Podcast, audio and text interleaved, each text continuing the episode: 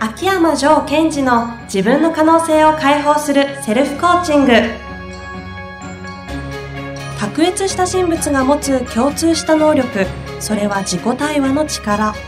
ポッドキャスト自分の可能性を解放するセルフコーチングは上場企業から中小企業までエグゼクティブコーチングトレーナーとして人材開発を行ってきた秋山城賢治がビジネスや人生で役立つセルフコーチングの技術について分かりやすく解説します。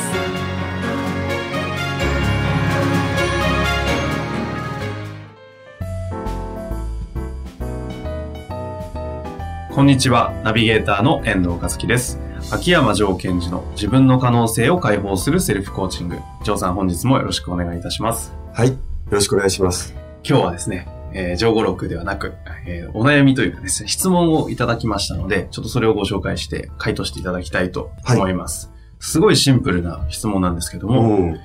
えっ、と、その社長さんですが、はい。えっ、とですね、ブレない軸を持ちたいとうん。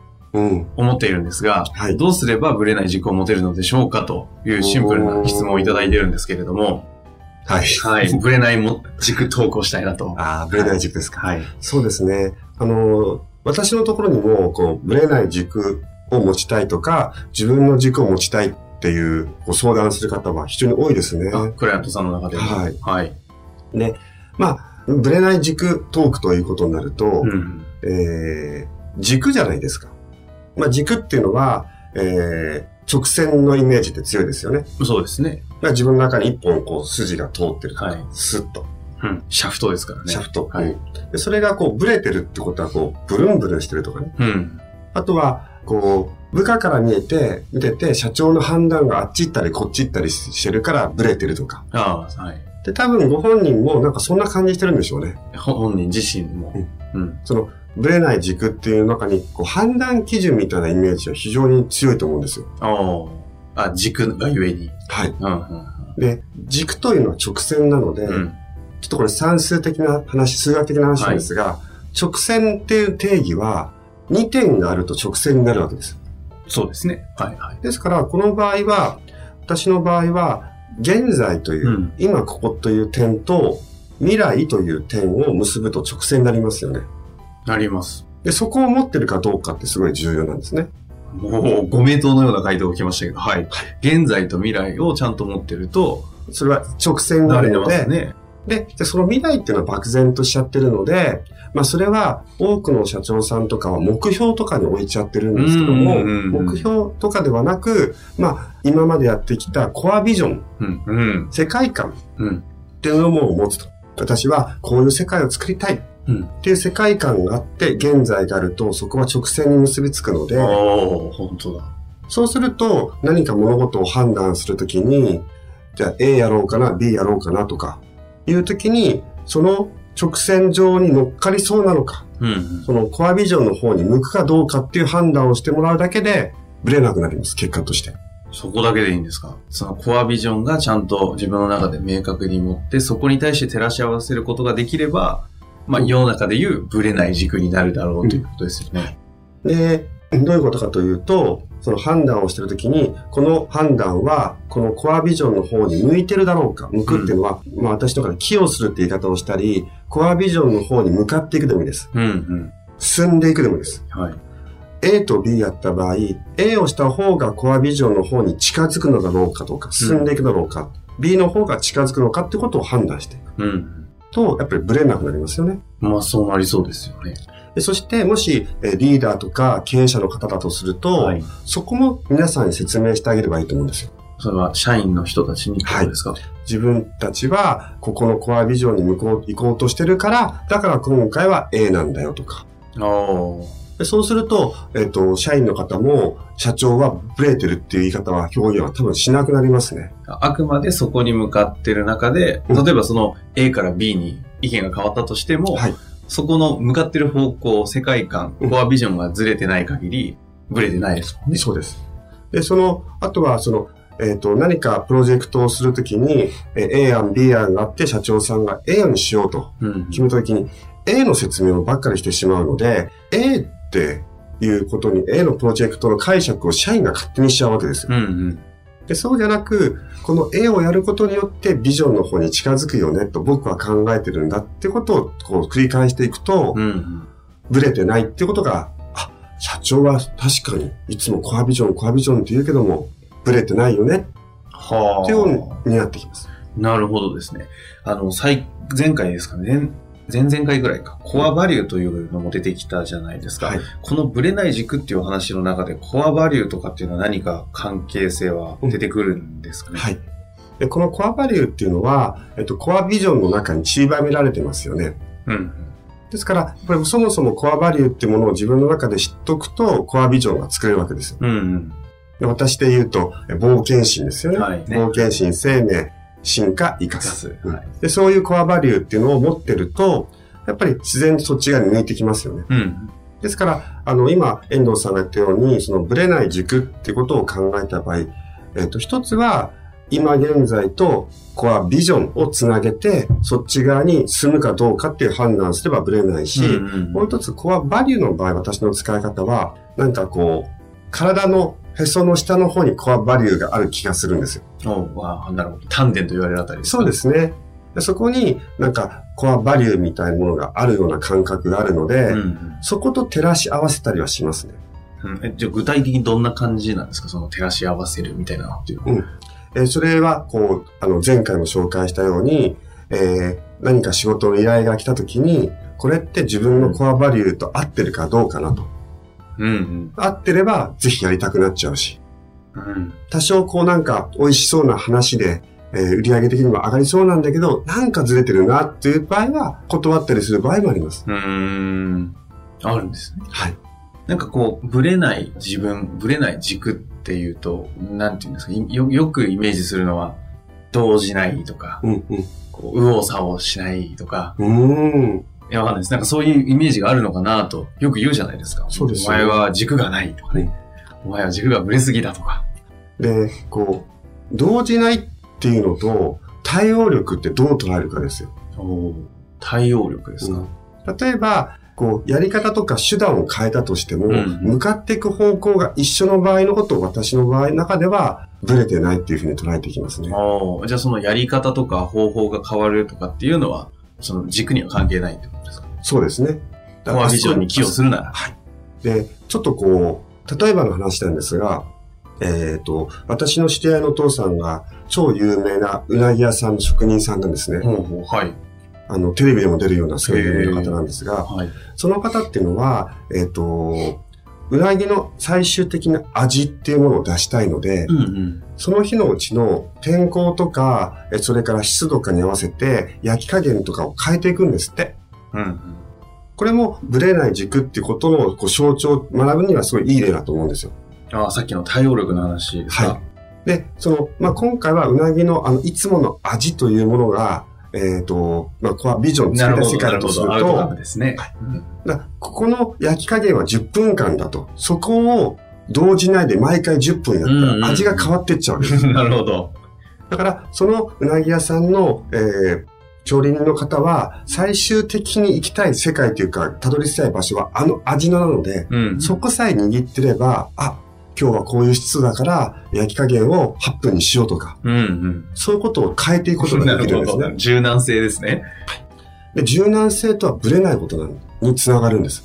おーなんか柔軟性って、そのまま言葉解釈しちゃうと、ブレることな気もするじゃないですか。うんうんじゃなくて、逆なわけですね。コアビジョンに寄与する柔軟性であれば、それはブレないことにつながると。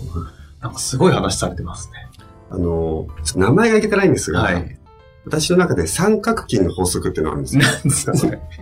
はい。柔道整復師としてはいいんじゃないでしょうか。あありがとうございます。三角筋ってこう、三角形の布ですよね。はい。で、その布の頂点の部分を画鋲で壁に刺したとしますよね。うんうん。それが、えっ、と、コアビジョンだったり最終的にたどり着きたい場所だとすると、はい下の底面のところ、いくらこうぶらしたところで、行き先は画鋲でピン止めしたところに抜いていくじゃないですか。はいはい。で、これがすごい重要で、やり方は柔軟に対応していきましょうと。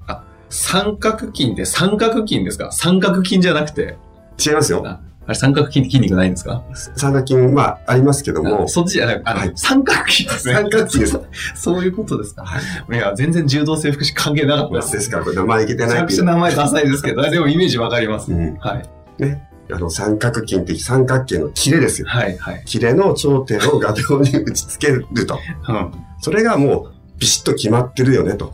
だとすると、下っていうのは、ブレるっていうか、柔軟性を持った方が、たどり着きますよと。ほううなぎ屋さんの話で言うと、あの味だと。そのためには、柔軟に対応しましょう。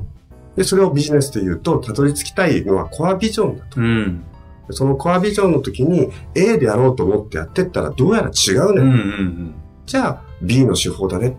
それはブレたんじゃないと。B の方がよりそのコアビジョンに向くっていうことが分かったから対応してったんだっうん。ていうことがこうできてくるんですね。そのコアビジョンを前提とした、その柔軟性こそがブレないってことにつながるわけですね。でやってることがブレてるかどうかではなく、向かってる先がブレてるかどうかっていうことがすごい重要うん、なるほど。ブレてるのが何かと、はい。その向かってる方向がブレてるのか、やり方がブレてるのかだいぶ違いますからね。そうですね。ですから、そのブレない軸とか自分の軸を持ちたいっていう方は、その自分の内側のコアバリューを見たり、やっぱりたどり着きたいコアビジョンっていうのをしっかり持つとう、んブレなくなってきうん。ます。なるほど。いや、今日はこのブレない軸の悩み、多分5名答だったと思いますので、このところで終わりたいかなと思っております。はいなんか最後にありますかね？えーそうですね。えーやはり、えー皆さんの中でも、その自分がたどり着きたい場所、たどり着きたい世界観、そういうものをこう、日々、えーイメージしていただけると、すごい嬉しいですね。わかりました。本日もありがとうございました。はい。ありがとうございました。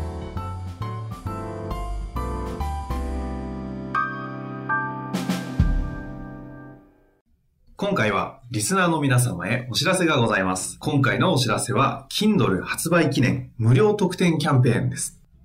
ということは、ジョーさん、Kindle を発売予定ということなんですかね？はい、そうなんですよ。えっと、まだ明確な日程は確定してないんですけども、3月の上旬に、えー Kindle から書籍を発売します。?3 月の上旬ですか？はい。ちなみにあの、Kindle の書籍のタイトルはもう決まってるんですか？はい。えー稼ぐ社長のマインドセットです。稼ぐ社長のマインドセット。はい。なんかまるで稼ぐ社長には共通のそのマインドセットみたいなものが存在するような表現ですけど。そうなんですよ。その、この、今の変化の激しい時代に、はい。経営してをしていく中で、必ず越えられない壁っていうのはぶち当たります。こうんれはどの企業でも一緒なんですよね。ポッドキャストでも散々話している内容でもありますよね。はい。で、その壁にぶち当たった時に、壁を抜けていく社長と、壁を越えられない社長がいるんです。はい。でその壁を抜けていく社長には、ある共通のマインドセットがあるんですね。なるほど。あるんですね。はい。ちなみに簡単にでいいんですが、Kindle のその書籍の内容を教えていただくことってできるんですかね？はい。えー、このマインドセットっていう言葉は、皆さんどこかで聞いたことある方も多いと思いますし、はい。そしてそれはなんとなく重要であるってことを知ってるんですね。そうですよね。ただはい。そのマインドセットが何であるかってことをちゃんと把握して、意図的に自分のその成功のために、マインドセットを活用している方っていうのが、うんうんごくごく一部なんですよ。そもそもマインドセットって何かよく分かってないかもしれないですね。そうなんですよね。ですから、分かってないので扱えない。でも大切そう。っていうことは知ってる。ああ、なるほど。そこで書籍では、えマインドセットっていうのは結局何なのか。どのような構成要素があるのか。ほうほう。そこに対して自分がどういうふうにセットしていけばいいのかっていうことをお伝えしてあります。じゃあ、マインドというものがどう構成されてるかという話だったり、はい。それをどうやってセットして活用していくかみたいな、その、まあやり方みたいなことが書かれてると。そうですね。あの、ズバリ言うと、マインドというのは、気の持ちようとか気のせいではなくて、はいそこには仕組みとメカニズムがきちんとあるということです。そういうもんなんですね。はい。ポッドキャストではちょこちょこそういう話は聞いてますが、実は私ですね、あの、こんな話をししながら、お手元に原稿があったので、はいちょっと読んでしまったんですけど、はい。実際に面白い内容だなと思いました。ちなみにこの Kindle の書籍はどんな方に読んでほしいというイメージはあるんですか？そうですね。えー、まあ、稼ぐ社長のマインドセットというタイトルがついていますが、はい。一番私が伝えたいことは、いつも、ポッドキャストでも皆さんにお伝えしているように、はい。自分を生かす天才になりましょうと。これがメインのテーマなんです。自分を生かす天才。はい。ということであれば、えー経営をしている方でも、ボードメンバーでも、はいそしてまた、えービジネスパーソンの方でも、自分のことをより活かしていきたいなっていう方には、えーぜひ読んでもらいたいですね。じゃあもう本当に、いわゆる私の言葉でイメージすると、向上心があるとか、成長したいとか、まあ進化したいとか、思っているような方々であれば、別に経営者だけではなくても、いろんな方々に読んでいただきたいなというような感じなんですかね。はい、その通りです。実はですね、あの、私がプロデュースをお手伝いさせていただいている、あの、質問型営業の書籍ももう5、6冊出している青木武さんという方とですね、前回あの対談を行いました、経営コンサルタントの石原明さんにもですね、読んでいただいたんですけども、私ちょっと見せたんですけどね、この間いただいたので、大絶賛でしたよ。あー、嬉しいですね。あの、二人とも私がこう尊敬している方なので、はい。まあ、その、えー大先輩に、こう、良かったよって言ってもらえたのは良かったです。嬉しいです。こんな危ないものを出しちゃったら、みんないい感じで成長しちゃうから良くないという、ちょっとお叱りもされてましたけど。危なくはないです。危なくないですか？はい。いや、それだけな濃い内容になっていますので、すごい楽しみだなと思います。はい。Kindle 書籍を発売するにあたってですね、今回は皆さんに無料特典のプレゼントがあるんですよね。はい。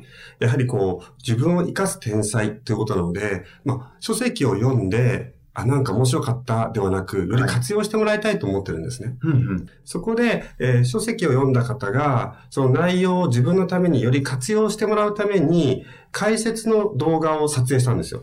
なるほど。その解説動画を、えープレゼントしたいなと思っています。それは、あの、Kindle の3月上旬ぐらいに発売したと同時に、その特典動画というか、そうですねプレゼントするような形になるんですかね。はい。実際にそれはどうすれば無料特典の解説動画は見ることができるんですか？はい。えー私が毎週メールマガジンを発行してるんですね。あ、はい。はい。タイトルが、えー経営者のマインドセットの秘密。うん、ここでもマインドセットがはい使われてるんですね。でこのメルマガジンを、えー発行してるんですが、このメルマガの読者の方限定で、えーこの無料動画をプレゼントしたいと思います。逆に言うと、メールマガジンの読者の方であれば、基本的には皆さん解説動画見れると。そうですね。なるほどですね。メールマガジンの読者の方限定で、その Kindle の発売のお知らせと、無料解説の動画の視聴方法を教えていただけると。